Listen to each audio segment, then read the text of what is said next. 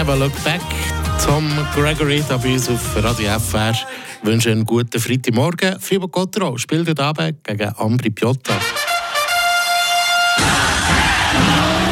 Der Gotteron Talk. Mit eurem Opel-Partner AHG Cars und dem neuen Opel Astra Electric. Ein mutiges und klares Design mit modernster Technologie. 100% elektrisch. Martin Spinde bei Fribourg Gotteron, da läuft es momentan auf dem Eis gut. Drei Siege am Stück haben sie da können feiern und Rang 2 in der Tabelle.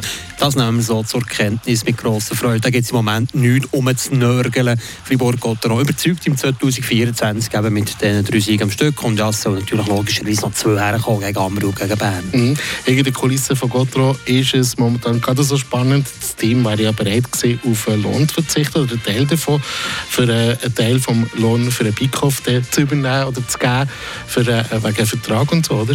Absolut richtig, ja. Der Julien Spronger hat in die Idee gegeben, einen Teil vom Lohn vielleicht abzugeben, eben für das man den Vertrag vom Bickhoff finanzieren kann. Er hat mit dem Team geredet, der Captain Julian Spronger. Schlussendlich ist es zu keinem Konsens gekommen und ebenfalls hat er mit den Verantwortlichen von Gotteron geredet. Gute Idee, auf einen Teil vom Lohn zu verzichten, aber im Moment sieht es so aus, als das wäre einfach eine gute, solidarische, schöne Aktion logischerweise, aber wird auch nicht zu einem glücklichen Ende führen. Weil es schon ein Verteilschluss. Oder gibt jetzt einen, einen mehr, einen weniger, 5%, 10%, 50'000 Pauschal etc. Mhm. Da hat Fribourg-Gotteron auch keinen Konsens gefunden.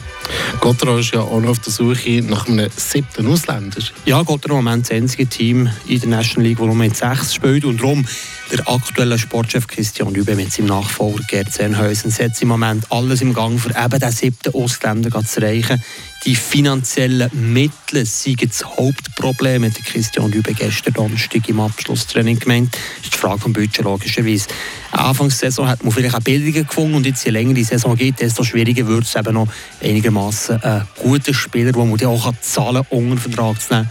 Bei Fribourg geht er noch fit und gesund dass Ausländer, äh, die sechs Ausländer sind, Dido, Borgmann, Wollmark, Lulachos, Sörensen und ja, vielleicht kommt der gleich dann nochmal aus einem geheimen Kessel raus.